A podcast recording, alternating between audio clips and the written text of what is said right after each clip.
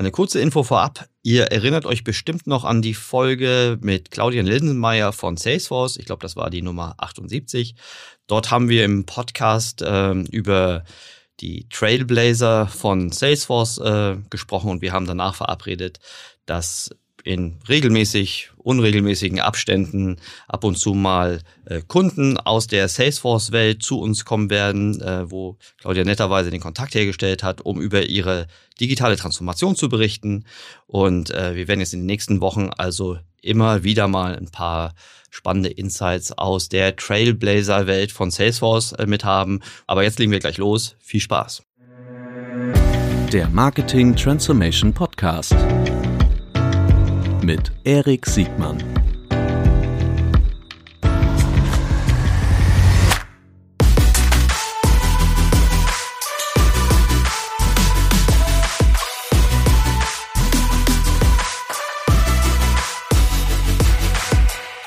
Herzlich willkommen zu einer neuen Folge des Marketing Transformation Podcasts. Heute mit Monika von der Zürich Versicherung. Hallo Monika.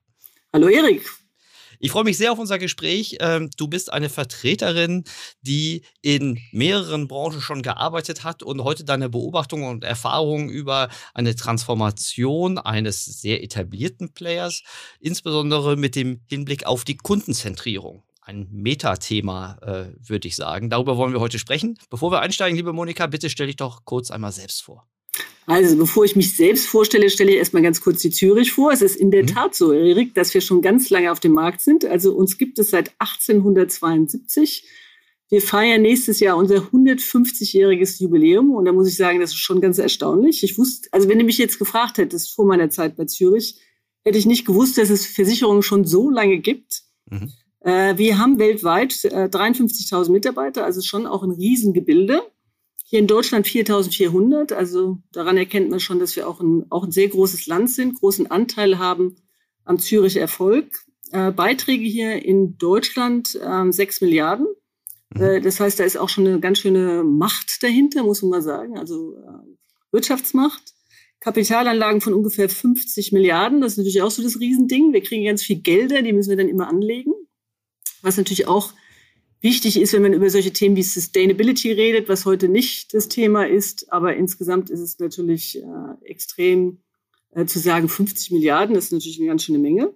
Mhm. Und ähm, wir sind natürlich international auch tätig. Deshalb ist es natürlich spannend, auch von anderen Ländern zu lernen, wie machen die das mit Customer Centricity und wie können wir uns gegenseitig so ein bisschen helfen. Äh, größten Länder sind natürlich äh, Nordamerika und dann die Region Europa aber auch solche Länder wie Asien und speziell Japan sind ziemlich spannend, weil die sehr erfolgreich sind im Direktgeschäft. Und da kann man natürlich auch einiges lernen.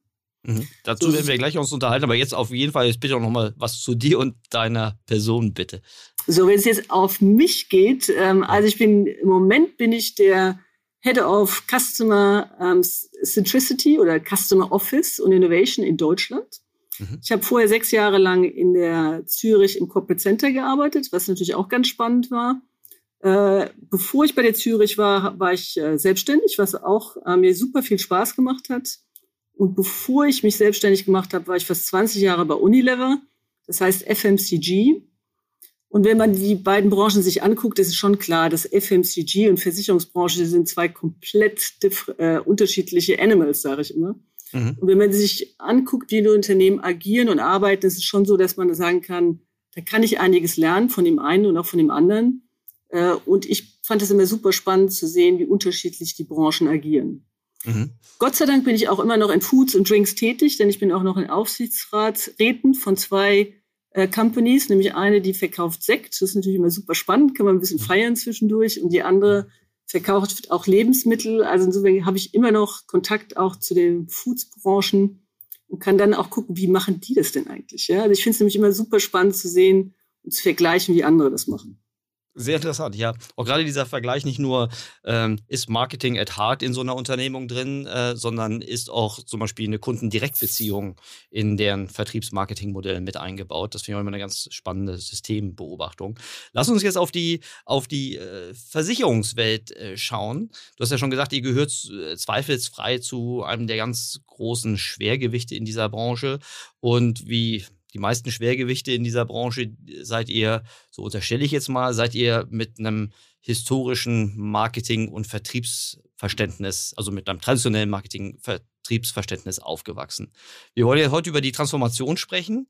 Ähm, wozu brauchst denn eigentlich überhaupt Transformation, wenn ich so auf die Versicherungswirtschaft schaue? Was sind da so die Treiber?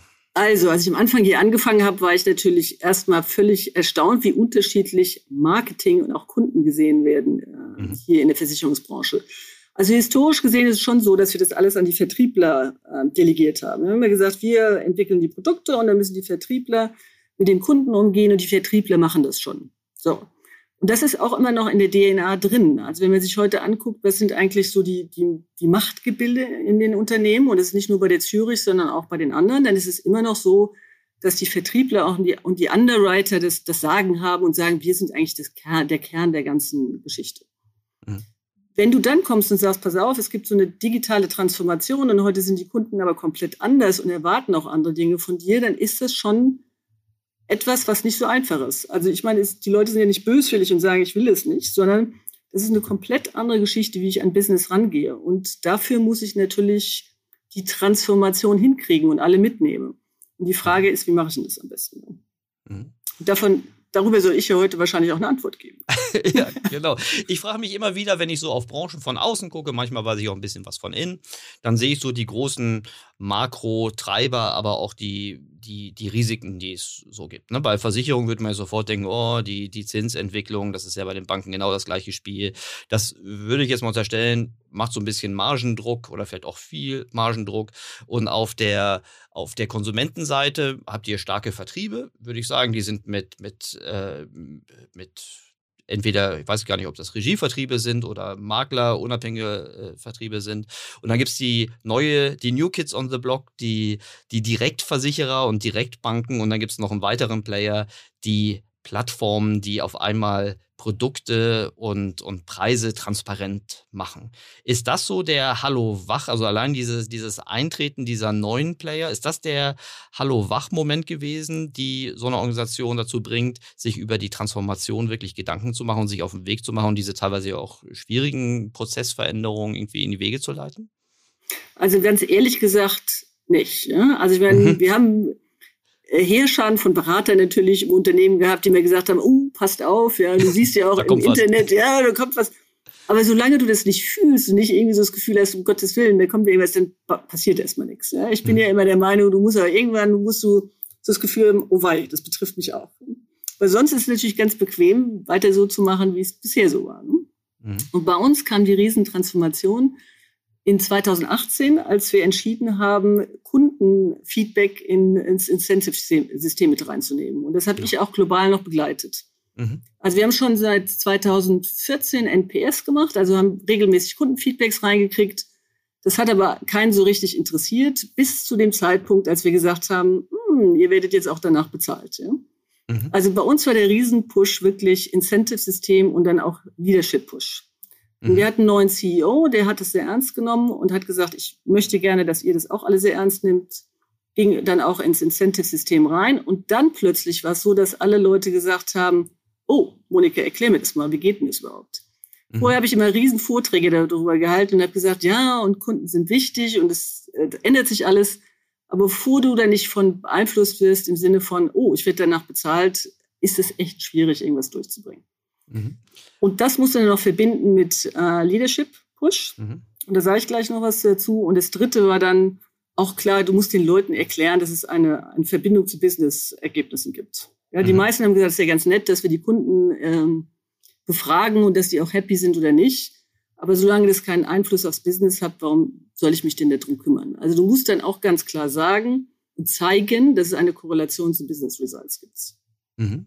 Also wenn ich das so für mich zusammenfasse, dass der erste Schritt Kundenfeedback war denn das, was haben euch denn diese Kunden, wenn du das so verdichtet äh, sagen kannst, was waren denn so die Signale, die ihr aus den NPSen ähm, gesehen habt, die äh, dann auch das Leadership bei Ihnen, weiß ich nicht, ob es das nicht vielleicht sowieso gegeben hätte oder hat es das zudem noch gegeben durch diese, durch diese NPS-Erkenntnisse. Aber was waren so die wesentlichen Treiber oder Signale, die ihr von den, von den Kunden mitgekriegt habt? Also äh, bevor wir jetzt auf das Quantitative gehen, gehe ich vielleicht mhm. mal auf das Qualitative. Und das war ja. auch super spannend. Wir haben nämlich alle im Exco, also auch global, aber dann auch in den Ländern, äh, genötigt, um das mal so auszudrücken, äh, Kundencalls zu machen. Und die mussten auch alle Kundencalls äh, machen von Leuten, die negatives Feedback gegeben haben. Also ein NPS, der nicht so positiv war. Ne? Mhm. Und dann haben wir gesagt, bevor, if you don't feel the pain, yeah, you will not mhm. change. Ja? Mhm. Äh, und ich fand es am Anfang so ein bisschen trivial und habe gedacht, naja, gut, fein, wird nicht den großen Unterschied machen. Aber es ist echt erstaunlich gewesen, welchen Unterschied es gemacht hat. Weil die meisten haben echt gesagt, nein, ich will nicht mit Kunden reden und ich habe Angst davor. Und wie sieht das aus? Und die Kunden haben, meckern doch alle. Und wenn die mich anmeckern, damit kann ich nicht umgehen. Was mache ich denn da? Und wenn ich jetzt die Antwort nicht weiß, was mache ich denn da? Mhm. Und wir haben gesagt, nee, ihr müsst die Antwort nicht in allen Fällen wissen, aber ihr müsst den zuhören, weil die Kunden mhm. einfach schon mal happy sind, wenn ihnen niemand zuhört. Und ihr müsst dann auch versprechen, dass ihr das Ganze ändert. Mhm. So, das haben wir dann wirklich flächendeckend eingeführt und haben zum Teil, das hört sich jetzt blöd an, aber zum Teil wirklich eine Stunde lang gebrieft, den Leuten Händchen gehalten, bevor die zum Hörer gegriffen haben. Mhm. Ich und ich, ich selbst habe auch Calls gemacht. Und ich gestehe, also wenn du das selbst machst, dann kriegst du auch erstmal mit, was da draußen so los ist. Also ich hatte zum Beispiel eine Frau, die zu mir gesagt hat, jetzt habe ich aber die Nase voll, ja, jetzt rufen Sie mich schon wieder an und mhm. sprechen mich mit dem verkehrten Namen an.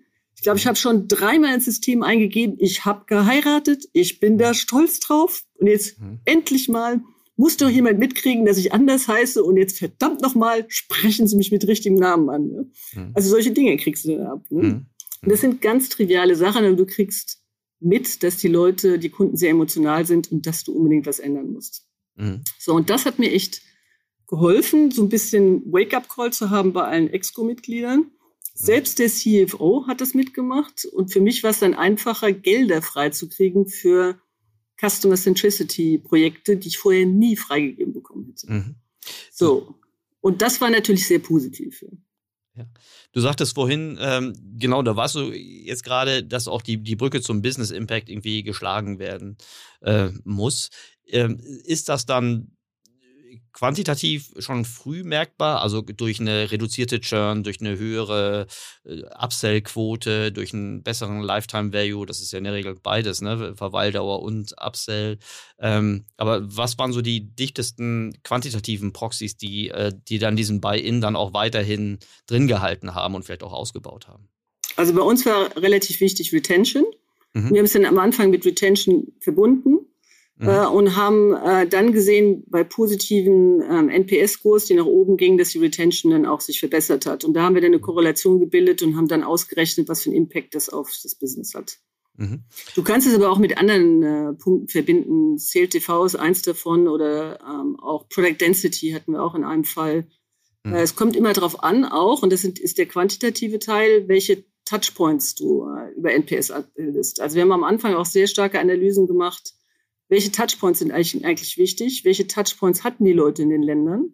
Mhm. Am Anfang war nämlich ein hoher Fokus auf Claims. Mhm. Wir haben gesagt, nee, nee, die Journey ist ein bisschen größer als immer nur Claims. Ihr müsst euch das ein bisschen breiter angucken. Mhm. Weil Versicherung ist auch so ein bisschen zu doller Fokus auf Claims immer. Moment of truth, the only mhm. thing that matters. So dieses mhm. Ding. Mhm. Ich habe gesagt, nein, nein. Also gerade auch am Anfang, wenn die Leute Infos sammeln, äh, wenn mhm. sie dann eine Police abgeschlossen haben, wenn sie einen Brief von uns kriegen, den im Zweifelsfalle keiner versteht, ja, das müsst ihr euch auch angucken. Ihr könnt nicht ja. immer nur sagen, the moment of truth is claims und damit hat sich der Film. Und dann haben wir am Anfang wirklich auch sehr starken Wert darauf gelegt, dass wir die quantitative Basis erhöht haben an den verschiedenen Touchpoints. Und dann konnten wir auch ähm, intensive äh, Korrelation zu Business äh, herstellen. Mhm. Das ist super interessant. Habt ihr das über alle Produktgruppen, da haben wir jetzt gar nicht drüber gesprochen, aber ich weiß, dass ihr ja sehr unterschiedliche Produktarten habt, aber habt ihr das äh, agnostisch über alle Produktgruppen hinweggezogen oder habt ihr euch da irgendwelche Fokusprodukte rausgegriffen? Am Anfang haben wir natürlich die Fokusprodukte rausgegriffen, vor allen Dingen äh, natürlich Motor, ist in allen Ländern das Hauptprodukt. Mhm. Äh, und dann die GI-Produkte haben Leben aber da auch dazu genommen. Ähm, aber du musst dich schon fokussieren und am Anfang sagen, wo ist das größte Business äh, und wo wollen wir den Fokus drauf legen. Mhm. Weil das ganze Programm muss natürlich auf die Dauer ausgebaut werden und das musst du schrittweise machen. Wenn du am Anfang zu viel auf die Leute draufkippst, das ist A zu teuer und B kriegst du es auch nicht äh, effizient dann aufgezogen. Mhm. Je, nach, je nach DNA und momentaner Unternehmenslage ist ja so der Fokus zwischen Retention-Fokus und akquisitorischen Fokus ja auf so ein bisschen, äh, das sind ja manchmal Moving Targets. Du hast ja sehr stark auf den Retention-Fokus gesprochen. Ähm, jetzt fällt mir auch auf, ihr seid jetzt so wie ich euch wahrnehme von außen, ähm, ja überwiegend ein indirekter Vertrieb. Äh, ich glaube, ihr habt auch eine, eine Direktmarke, vielleicht können wir da gleich auch nochmal drauf, drauf zu sprechen kommen. Ähm, war die Verlockung dann auf die, so mal diese Customer Centricity auch in den akquisitorischen, also in der Neukundengewinnungsseite, äh, dort auch zu verstärken, nicht auch verlockend oder war es erstmal klar, dass erstmal die Fundamentals in den Bestandskundenbeziehungen äh, gesetzt werden und, und, und, und verbessert werden müssen, bevor man das weiter auf die akquisitorische Seite rüberträgt? Also ähm, historisch betrachtet sind die, vor allen Dingen unsere Agenten, ne, aber auch mhm. die Makler sind sehr stark darauf fokussiert, Neukunden und ich muss Neukunden mhm. anschleppen. Mhm. So, es gibt aber viele Analysen, die zeigen, dass es viel profitabler ist, die bestehenden Kunden ähm, auszubauen. Äh, mhm. das Beste, was dir passieren kann, ist, wenn die Leute äh, Sach- und Lebensversicherung gleichzeitig haben. Da kannst du wirklich sehen, dass die länger bleiben, loyaler sind, mehr Geld ausgeben. Und das haben wir dann wirklich auch versucht, im Unternehmen äh, durchzuziehen und zu sagen, ja, okay, ihr könnt euch auch auf die Neukunden fokussieren, aber versucht erstmal rauszufinden, was ihr mit den bestehenden Kunden noch machen könnt. Und mhm. haben dann auch starke Analysen gefahren, wie viel Einproduktkunden gibt es denn, wie kann man die Produktdichte erhöhen äh, und wie machen wir das am besten. Also da mhm. ist äh, sehr starkes Training auch erfordert. Mhm. Ich, ich finde das kann das total gut nachvollziehen. Ich halte das auch für auf jeden Fall die nachhaltige äh, Strategie und auf jeden Fall ist es eine Grundlage, weil wenn, wenn das, was du vorne reinkippst, nicht, nicht hinten raus ausreichend gut bearbeitet oder veredelt werden kann, dann ist es ja. Äh, was, übrigens auch, genau, was übrigens auch spannend war, äh, die Vertriebler haben am Anfang immer erklärt, nee, nee, nee, also du hast das alles noch nicht verstanden hier. Ähm, hm. die Kunden wollen gar nicht nur eine Versicherung haben. So, und dann habe ich Marktforschung gemacht und die Kunden haben gesagt, doch, doch, wir finden es ganz toll, wenn eine Versicherung alles bietet, aber die meisten können das nicht. Mhm. Äh, aber ich, ich habe doch keine Lust, irgendwie zehn Ordner mit zehn verschiedenen Versicherungsunternehmen zu haben. Lieber habe ich eins, äh, das mir dann äh, verspricht, dass sie sich äh, optimal um mich kümmern und optimalerweise auch noch Rabatt geben, wenn ich das dritte Produkt gekauft habe. Mhm. mhm. Also von Kundenseite kriegst du ein ganz anderes Feedback, als wenn du hier intern zuhörst, was eigentlich die Vertriebler wollen. Ja, ich finde das total interessant. Ähm, also klar, äh, Haupttreiber Kundenresonanz. Ähm, ich finde auch diesen, diesen äh, Trick, sage ich schon fast, äh, Stakeholder zu involvieren in direkte Kundendialoge. Das finde ich auch ganz, ganz, ganz eye-opening. Richtig gut. Was sind denn was sind denn so Hürden, die du auf deinem Weg äh, in der Transformation, jetzt vielleicht nicht nur bei euch, sondern allgemein auch in der Branche, aber was sind so Hürden, die du, die dir immer wieder begegnen und äh, wie kann man diese aus dem Weg räumen? Also Hürde Nummer eins ist natürlich die ähm, Organisation der Unternehmen.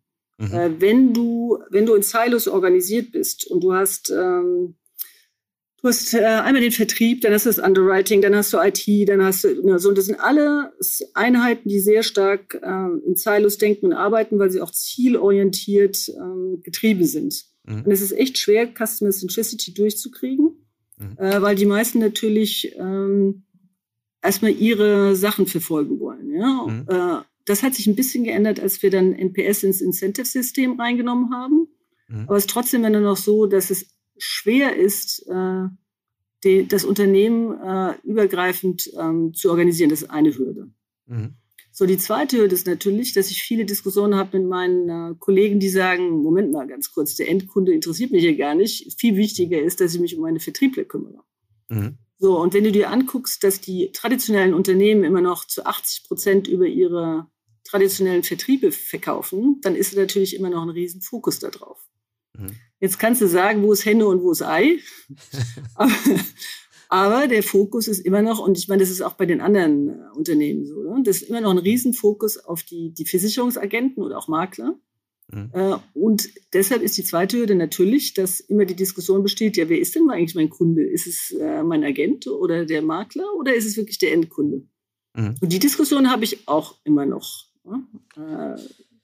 da bist du auch nicht alleine, ne? Das haben ja auch viele andere Branchen. Das hat die ähm, traditionell aufgestellte Automobilwelt Wirtschaft mit ihren, mit ihren Händlern, entweder Regie oder unabhängig, auf jeden Fall sind sie ja aus einer, aus einer Zeit entstanden und designt worden, wo es noch keine direkte Kundeninteraktion äh, in dem Sinne gab. Ne? Und äh, natürlich auch die Kunden sich damals noch ganz anders orientiert haben.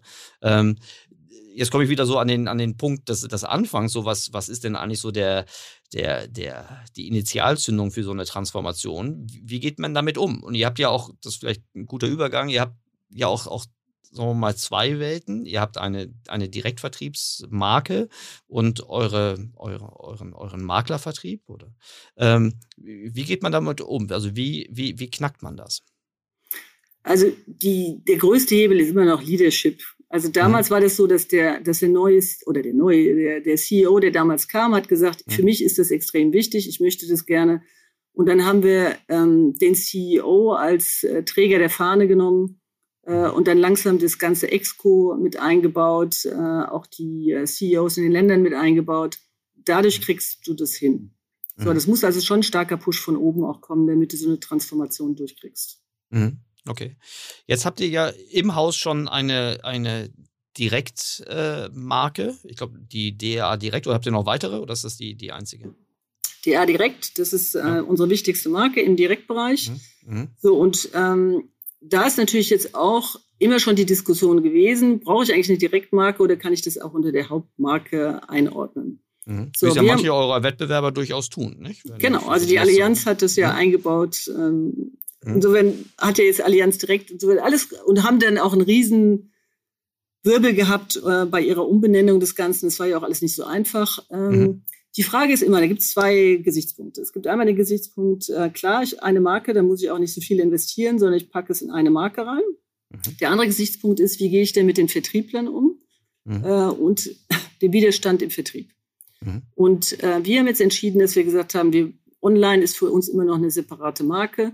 Ähm, denn der Vertrieb ist für uns so wichtig und auch noch so profitabel, ähm, dass wir gesagt haben, äh, wir wollen die nicht äh, verärgern und deshalb ähm, trennen wir die zwei Welten und sagen, online Hauptgeschäft ist über DA direkt. Was wir aber jetzt machen, ist die Vertriebler mit einbauen und zu sagen, wie kriegen wir denn jetzt die Welt zwischen online und euch überbrückt und wie bauen wir das langsam zusammen? Mhm. Äh, und dann kann man natürlich visionär sagen, irgendwann baue ich das, die beiden Welten in eins. Im Moment haben wir noch zwei Welten, ähm, um auch diese ganzen vertrieblichen Diskussionen zu vermeiden. Ja. Die äh, vertriebliche Diskussion verstehe ich so von der, von der Incentive-Seite, weil klar, die sind äh, immer noch sehr dicht am, am, an der bestehenden Kundschaft oder an, an Kohorten einer, einer gewissen Prägung. Ähm, ich hätte gesagt, da entsteht so ein Dilemma, äh, wenn man die eine Welt zwar erreichen möchte mit, äh, also ich sage jetzt mal, wettbewerbsfähig mit plattformökonomischen Alternativprodukten, ähm, wettbewerbsfähig zu werden mit äh, Digital First Anbietern oder App First äh, die jetzt, kann man ja sagen, die sind jetzt noch nicht so relevant und die haben einen ganz kleinen Marktanteil. Aber meine These wäre jetzt, mh, hm, die greifen in einer äh, Zielgruppe der, der jetzt noch vielleicht uninteressanten 20-Jährigen, äh, also uninteressant, ne? also der zukünftig sehr interessanten äh, Zielgruppe der jetzt 20-Jährigen, greifen die besser an, ab als die neuen äh, Zielgruppen, ähm, die vermutlich für solche klassischen Maklerkontakte gar nicht mehr so richtig offen sind. Also ich sehe da so Parallelen im Banking-Bereich. Ne? Was wie man früher gab es nur eine Möglichkeit, ein Depot abzuschließen, indem man in seine in seine Bank gegangen ist. Ähm, DPO abgeschlossen hat. Heute werden, werden drei von vier äh, Depoteröffnungen äh, auf, auf der App gemacht und äh, da sieht keine traditionelle Bank mehr noch diese Neukunden. Also was ich sagen will, ist es nicht Gefahr, dass ihr die Zielgruppen äh, der, der Zukunft nicht ausreichend konsequent gut erreichen könnt mit traditionellen Vertriebsstrukturen? Also ich wäre sogar provokativ und würde sagen, es ist nicht nur Zielgruppe der Zukunft, weil es gibt genug auch in unserem Alter, sorry, ja, die sagen, ja. ich habe keine Lust mehr, beim Agenten auf dem Sofa zu sitzen. Ja, ich ja, gar nicht so vorsichtig sein müssen. Ja, genau. okay. Mhm. Also ich glaube schon, dass man, dass wir uns langsam darauf einrichten müssen, dass die Leute mhm. unterschiedliche Bedürfnisse bei unterschiedlichen Produkten, unterschiedlichen Lebenssituationen und äh, so. Du musst, glaube ich, schon anbieten, dass du alternativ an die Sache auch rangehst. Mhm. Und ich gebe dir jetzt ein Beispiel, das ich ganz spannend finde. Wir haben ähm, vor vier Jahren eine Partnerschaft auf, aufgebaut mit einem Unternehmen aus New York. Die wollten mhm. nach Europa Äh, die haben sich konzentriert auf äh, kleine Unternehmen, also Small mhm. Business. Ähm, mit denen haben wir in Spanien und in der Schweiz so eine Plattform aufgebaut, ähm, die rein digital war. Mhm. Und da haben wir verbunden äh, digitales Verkaufen äh, mit Telefonie und dann auch mit den Agenten. Mhm. Das heißt, was du machen kannst als traditionelles Unternehmen, du kannst äh, mit, mit Partnern zusammenarbeiten, mit Startups zusammenarbeiten und dann Sachen austesten und was ich immer, an was ich immer glaube, ist dieses Omni-Channel, Multi-Channel Ansatz, dass du dann wirklich langsam die Kanäle verbindest. Mhm. Äh, du musst immer am Anfang ein bisschen testen und gucken, ob das funktioniert. Ähm, in dem Fall haben wir am Anfang gehabt Online und Telefonie. Mhm. Äh, super gute Ergebnisse, Conversion Rates bis zu 15 Prozent. Also Conversion heißt mhm. Äh, Leads to Sales, ja. Mhm. Also nicht nur Leads to Websites, sondern Leads to mhm. Sales, 15 Prozent. Ähm, das hat echt gut funktioniert. Das haben wir dann mit den Agenten noch verbunden und das war so der richtige Ansatz. Ja. Mhm. Wenn du das aus dem traditionellen Unternehmen rausmachst und sagst, jetzt machen wir alles mal ganz anders, äh, dann geht es oft nicht so einfach, weil da zu viel Skepsis ist. Du brauchst zu lange, du musst es erstmal aufbauen. Mhm. In dem Fall hat es super gut funktioniert, weil wir gesagt haben, wir kennen ein Unternehmen, das nehmen wir jetzt mal als Partner, wir haben mit dem Vertrag gemacht äh, haben das in zwei Ländern ausgetestet und dann kann man das potenziell auch in anderen Ländern ausrollen. Und da an diese Beispiele glaube ich. Mhm. Ähm, hier jetzt in Deutschland haben wir es noch so, dass wir gesagt haben, die DA äh, direkt ist unser digitaler Frontrunner. Mhm. Äh, und dann müssen wir das langsam jetzt auch so, die, die Expertise von der DA direkt nehmen und sagen, wie bringen wir das in die traditionelle Zürich-Welt rein. Mhm. Auch ein Modell kann man auch so machen. Mhm. Jetzt gibt es ja, ist mir gerade so an deinem Beispiel dieser Partnerschaft deutlich geworden, gibt es äh, oft bei so Incumbents, also bei, bei Marktführern der, der, der etablierten Generation, oft die, die genannte Hürde der Technologie. Und ich frage mich immer, mh, hm, also klar ist Technologie ein Werkzeug und auch eine Hürde zugleich, aber auf der anderen Seite gibt es die Produktwelt und es gibt vor allen Dingen auch die Organisation. Ähm, wie würdest du es in die richtige Bedeutungsrangfolge bringen? Äh, vielleicht oder vielleicht gibt es noch weitere Faktoren außer Produkt, Tech und, und Orga. Also in meiner simplen Vorstellungsweise ist es für mich so, dass ich sage, was mhm. will der Kunde? Mhm. Welche Technologie habe ich, um, um dem Kunden zu helfen? Mhm was, womit wir natürlich kämpfen, und das ist ja das große Problem, die ganzen alten Unternehmen, und deshalb habe ich am Anfang auch so gesagt, und die Zürich seit 1872, mhm. du hast natürlich diese ganzen Unternehmen, die sich zusammengebaut haben, also Zürich hat sich ja auch aus verschiedenen Unternehmen jetzt zusammengebaut und Deutscher mhm. Herold und was ich, was mhm. wir alles haben. Mhm. Legacy Systems, ja, und die musst du alle aufräumen und musst die alle zusammenbringen. Damit ist fast die gesamte Organisation, ich sage jetzt mal, lahmgelegt. Ja. ja.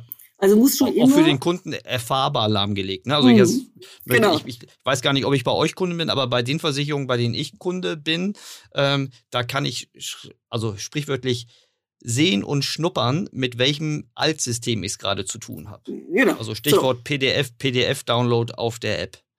Äh, ist besser als einen Brief zu kriegen. Das gibt es auch immer noch. Ja.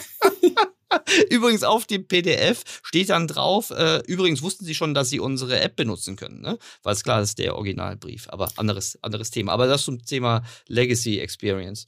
Jetzt, äh, ich gebe dir jetzt noch eine ganz äh, anekdotische Story. Meine Schwester hat sich, glaube ich, vor drei Jahren einen neuen Drucker gekauft und sagte, und dann hat der Verkäufer mich gefragt, ob ich noch eine Faxfunktion brauche. Mhm. Und sie so, nein, heute benutzt keiner mehr einen Fax. Ne? Mhm. Und dann bin ich nach Hause gekommen und ähm, habe das Ding äh, ans Netz gebracht äh, und das erste, was ich kriege, ist ein Fax von einem Versicherungsunternehmen. Ja, ich sag ja, super. Ne? Also so. ja, genau. So, aber ich habe dich unterbrochen. Also Legacy, ihr habt, klar, ihr seid auch durch Zukäufe entstanden und habt die, habt die Legacy-Systeme ähm, äh, integriert und das dauert immer länger, als, als man das eigentlich haben Genau. Und da, und da ist dann auch natürlich das Extrem, dass erstmal die Produktwelt befriedigt wird. Das hört sich jetzt blöd an, aber ne, so. Hm, verstehe. Und wenn du sagst, pass mal auf, aus Kundensicht musst du das aber einmal mal rumdrehen und da brauchst du jetzt auch was, dann musst du schon viel pushen und zu sagen, ah, ja. Also hm. bei uns immer zuerst Produkt, Vertrieb und dann Kunde. So, immer mhm. noch. Mhm. Äh, und ich tippe mal, dass es in den anderen Unternehmen auch so ist, selbst wenn andere, alle anderen auch immer sagen, nein, nein, nein, Kunde ist ganz am Anfang und, ne, und Kunde und dann kommt die Technik. Mhm. Äh, ist aber leider nicht so, weil wir natürlich historisch anders gewachsen sind. Mhm. Technologie, Technologieinvestitionen ähm, werden ja dann auch, auch bei, bei Stakeholdern dann so argumentiert mit, mit, mit Effizienzgewinnen, ne? mit Automatisierungsdingen, äh, die auf Effizienz einzahlen. Aber wir beide sind uns vermutlich einig, dass die größten Effekte durch Automatisierung eine bessere Kundenerfahrung ist und dass die, dass die Effizienz vielleicht, wenn überhaupt, ein positiver Beifang ist, oder? Absolut. Ja, ja. Nein, nein, nein, absolut. Das ist so. Mhm. Aber du kriegst natürlich durch die Effizienzargumentation einiges über die Bühne. Das muss man positiv sehen. Ja. Mhm. Okay. Die, ähm, wie, wie bringt man diesen Wechsel? Du, du hast vorhin gesagt, du hattest das Buy-in deiner, deines CEOs ähm, in eurem Exekutivkomitee, habt ihr äh, Bewusstsein geschaffen. Äh, aber ich gehe jetzt davon aus, dass es damit nicht getan ist, sondern du ein breiteres Buy-in brauchst, also vom Vertrieb bis zum, bis zum Innendienst, wenn es sowas überhaupt noch gibt. Ähm, gibt es da irgendetwas, was du so als Überraschung oder vielleicht als Geheimtipp uns mitgeben kannst, was andere, die in der ähnlichen Situation sind äh, wie du, ähm, wie man die anzünden kann, um diese bessere Customer Experience gemeinsam herstellen zu können?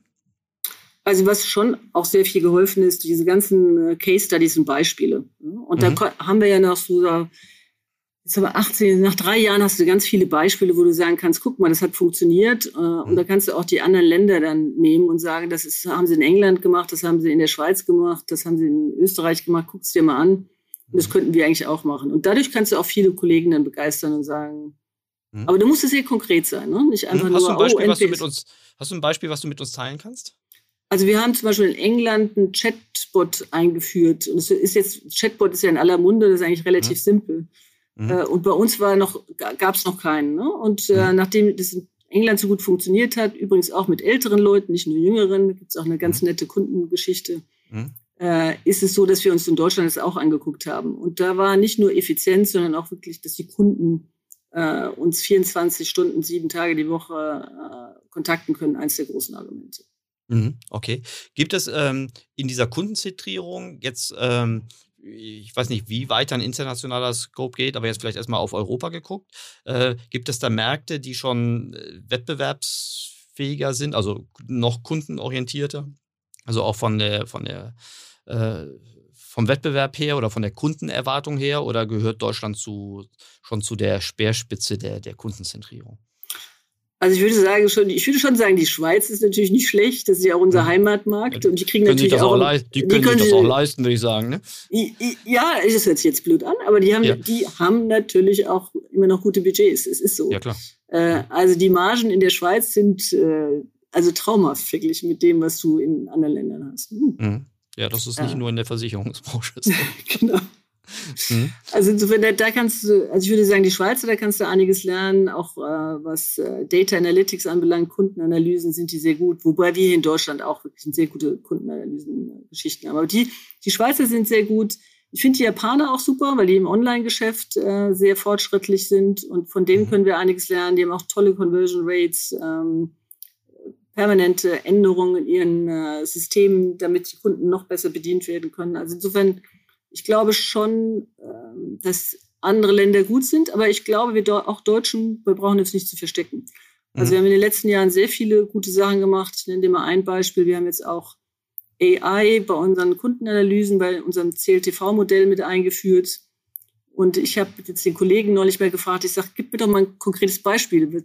Was ist es denn gewesen, wo ihr plötzlich sagt, das hatten wir vorher noch nicht? Ne? Mhm. Und er sagt, Monika, ganz trivial, ne? aber wir haben eine Korrelation gefunden von Autos mit vier Sitzern und ähm, der Wahrscheinlichkeit, dass Risikolebensversicherungen abgeschlossen werden. Mhm. Das ist sehr spannend. Sagte, wenn wir das manuell gemacht hätten, wären wir nie auf die Idee gekommen, weil wir auch immer nur in, in Produktsparten geguckt haben, weil es mhm. natürlich auch manuell von einem Menschen eher verarbeitbar ist. Als wir dann über AI-mäßig alles in die Maschine reingekippt haben, haben wir mhm. plötzlich Korrelationen gesehen, die haben wir vorher nie gesehen. Ne? Mhm. Also solche Sachen passieren jetzt auch und dann, und dann gibt es so Aha-Momente, wo du denkst, ja, relativ trivial, aber gut, dass wir das mal rausgefunden haben. Ne? Mhm. Das ist interessant. Das ist übrigens so ein Phänomen, das beobachte ich auch im, im, im, im Retail-Banking immer wieder, dass diese Industrien, verallgemeinernd, ne, aber ähm, ich glaube, das ist zulässig, äh, Versicherungen als auch Banken auf der Produktseite ja schon seit wir alle denken können, immer hervorragend waren, ihre Produkte gut zu rechnen. Ne? Also ne, Versicherungsmathematik war schon, ne, das weiß ich noch aus dem Studium, das war immer so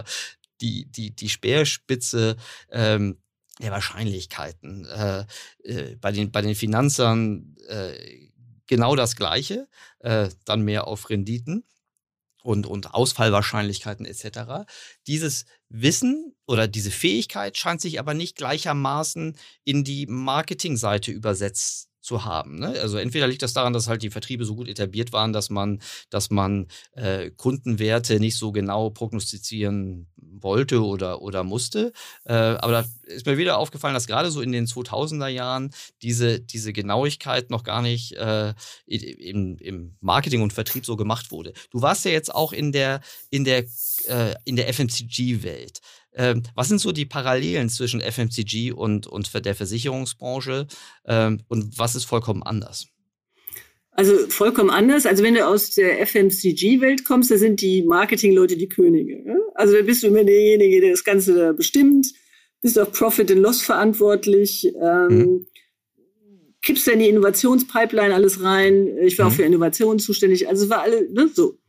Dann komme ich hier an und dann ähm, sage ich, sag mal, kann ich mal ein paar Finanzzahlen sehen und wie sehen die Margen von den Produkten aus? Und alle gucken mich völlig verstört an und sagen, wieso? Du bist ja nur im Marketing. so, und ähm, jetzt mittlerweile ist es ein bisschen anders, aber als ich angefangen habe, war es wirklich so, dass sie gesagt haben, jetzt kümmere dich mal um die Broschüren für die Vermittler und mehr brauchst du auch nicht zu machen. Jetzt fang doch nicht an mit irgendwelchen Profit-and-Loss-Geschichten. Das interessiert doch keine Socke. Mhm. Das machen wir schon. Kümmere du dich mal um das um dein Zeug da. Ja? Mhm. Und das dreht also, sich jetzt. Und das, das dreht sich jetzt langsam. Ja, immerhin mhm. bin ich jetzt ähm, Teil des Exkurs. Ja? Also, mhm. äh, hm? also das da? war vor 13 Jahren auch noch nicht so. Also ja. da war ma so Marketing-Teil des Exkurs. Also da haben alle gedacht, äh, ich habe irgendwie Hasch geraubt. Entschuldigung. Ja. Mhm. ja. So.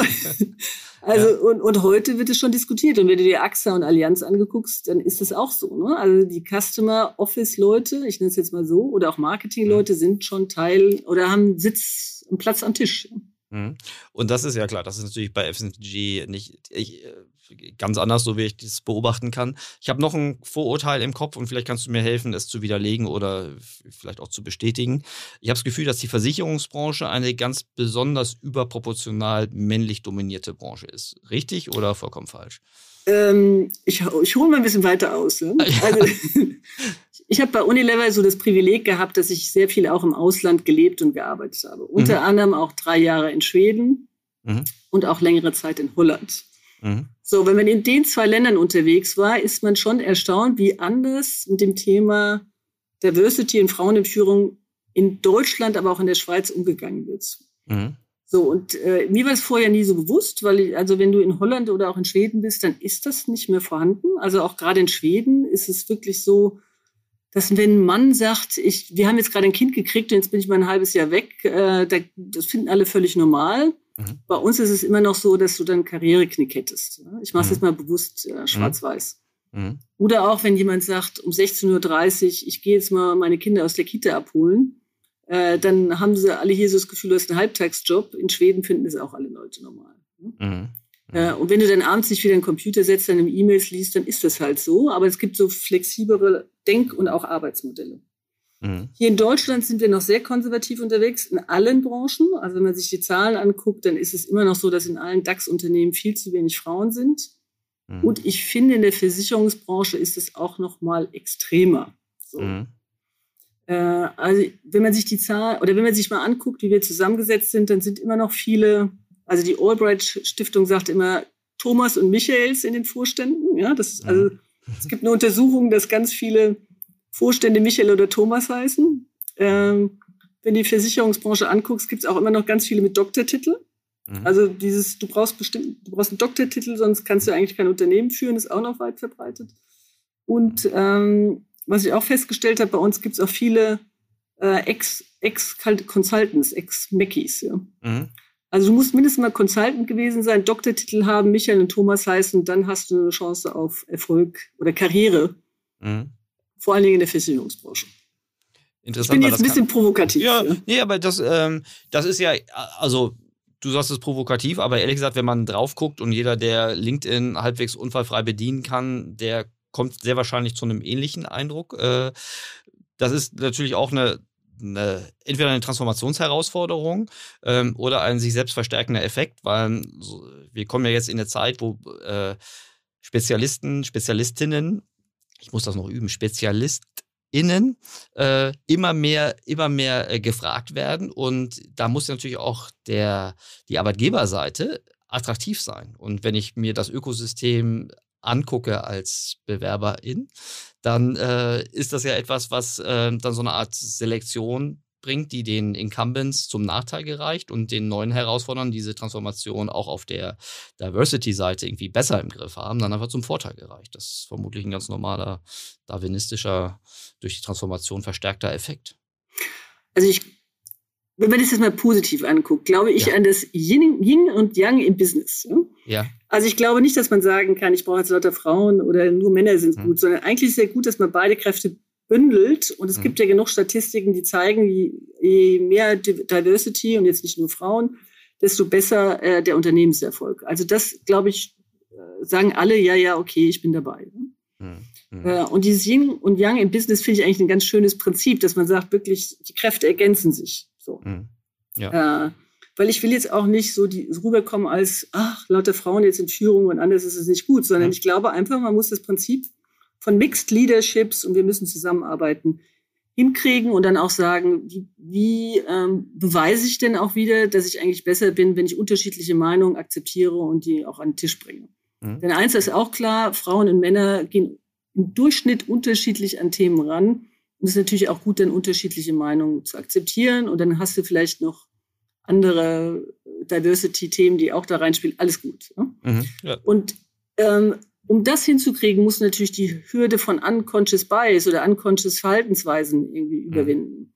Mhm. Ähm, ich hab, musste jetzt neulich auch ein paar Leute einstellen und habe Interviews geführt und habe mich dann auch wieder erwischt, dass ich, dass ich meine Vorteile auch an den Tisch bringe. Ne? Also wenn mhm. jemand bestimmte Sachen anhat oder eine Tasche hat, mhm. die ich auffallend finde, so, also so komische mhm. Sachen, mhm. dann denkst du immer direkt so, oh, ja, so. Und ich so, nee, nee, nee, weg damit, ja. Jetzt guck dir die Fakten an und versuch dir mal wen, deinen ganzen unconscious Bias über den Zaun zu schmeißen und ähm, dir das faktisch anzugucken. Und ähm, das ist nicht so einfach. Ne? Und es ist natürlich einfacher, jemand einzustellen, wo du so das Gefühl hast, ja, der denkt wie ich, der macht das alles wie ich und hat äh, so die gleichen Schemata drauf. Ne? Mhm. Ich kann das verstehen.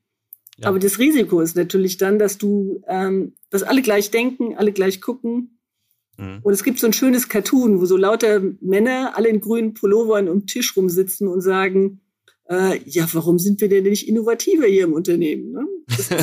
So. Weil natürlich alle gleich denken und immer gleiche Ideen einbringen. Ja? Und die Frage ist, wie kriege ich unterschiedliche Denkweisen in Unternehmen rein, um das positiv nach vorne zu bringen? Ja. Und ich, ich finde dieses Beispiel der, der, der, also wie du mit der Unconscious Bias umgehst, äh, finde ich, find ich, total nachvollziehbar. Das ist auch etwas, was man üben kann. Ne? Also mit äh, sich diese Unconscious Bias conscious bewusst zu machen. Ähm, ja, und ich glaube, das kann auch äh, Verhaltensänderungen äh, mitbringen und das kann Organisationen auch äh, weiter, deutlich weiterbringen, wenn sich das alle bewusst machen. Und dann immer, und dann immer andere Leute noch mit reinnehmen, vor allen Dingen auch Frauen, die dann mhm. auch Führungskräfte interviewen. Ja? Die mhm. Führungskräfte werden ja auch oft nur von Männern interviewt. Mhm. Von einem Thomas äh, mit Doktor und äh, mhm. Mickey-Hintergrund, Entschuldigung. Ja, ne, total, äh, total nachvollziehbar. Äh, wir alle wissen ja auch, wie es entstanden ist. Ähm, aber ich glaube, wir haben auch alle ein gutes Gefühl, wie die Reise, also zumindest wie die Reise in der Zukunft zumindest nicht aussehen wird. Und äh, ja, ich bin, ich bin sehr gespannt, wie sich das auch in deiner Branche weiterentwickelt. Wir kommen jetzt so ein bisschen zum Ende, aber ich möchte dich äh, auf keinen Fall verabschieden müssen, ohne dass ich dir gerne meine, meine Abschlussfrage stellen darf. Ähm, was, liebe Monika, was war in den letzten zwölf Monaten deine beste und was war deine schlechteste Entscheidung?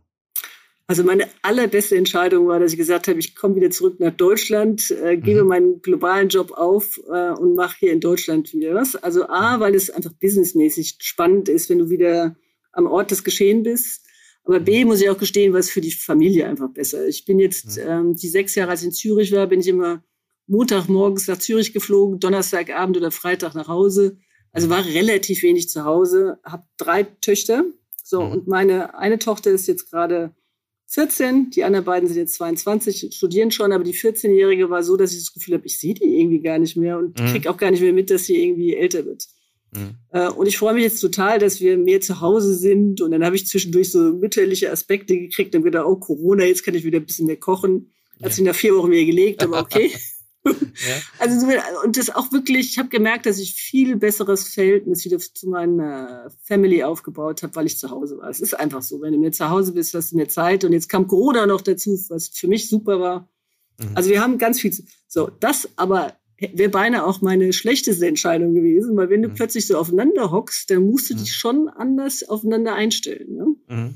Also dieses, also mein Mann fand es fürchterlich anstrengend, dass ich plötzlich die ganze Zeit zu Hause war und dann irgendwie mhm. mitbestimmt habe. Und ich mhm. musste mich am Anfang echt zusammenreißen, äh, um zu sagen, ja, jetzt hör mal auf, den so auf den Geist zu gehen und äh, bestimm mal weniger und baue die anderen mal mehr in die Entscheidung wieder mit ein. Ne? Mhm. Also ich habe an mir selbst gemerkt, dass es eine schlechte Entscheidung war, zu Hause andauernd auch so zu agieren, als wäre ich im Büro und müsste jetzt hier meine Leadership-Qualitäten äh, mhm. demonstrieren.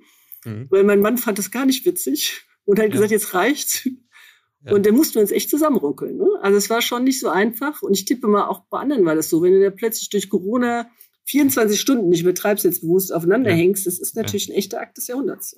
Total. Ja, und diese Always On, äh, früher hatten wir noch die Commuting-Zeit, um sich auf das neue, auf die neue Situation einzustellen. Ne? Jetzt ist das ein Klick entfernt, ob wir im Büro sind oder genau. äh, in der Familie. Ja, super. Aber spannend. wie du an meiner Stimme hörst, ich bin immer noch total happy. Wir haben es alle wieder hingekriegt, aber ja. das, das, war schon eine ganz schöne Veränderung am Anfang. Ja. Kann ich mir vorstellen. Liebe Monika, es hat mir großartigen Spaß gemacht. Äh, ich habe viel gelernt. Also ich finde diese Reise äh, Marketing vertrieblich über eine ganz starke Kundenfokussierung, äh, das, das kundenzentriert aufzuhängen und, und zu gestalten, äh, hat, mir, hat mir viel Insights gebracht. Äh, äh ich wünsche dir, deiner Familie, aber natürlich auch deinem Unternehmen äh, alles Gute auf, auf äh, dieser Reise. Bleib gesund und hoffentlich sehen wir uns bald im wirklichen Leben. Erik, herzlichen Dank, hat mich auch sehr gefreut. Danke, Monika.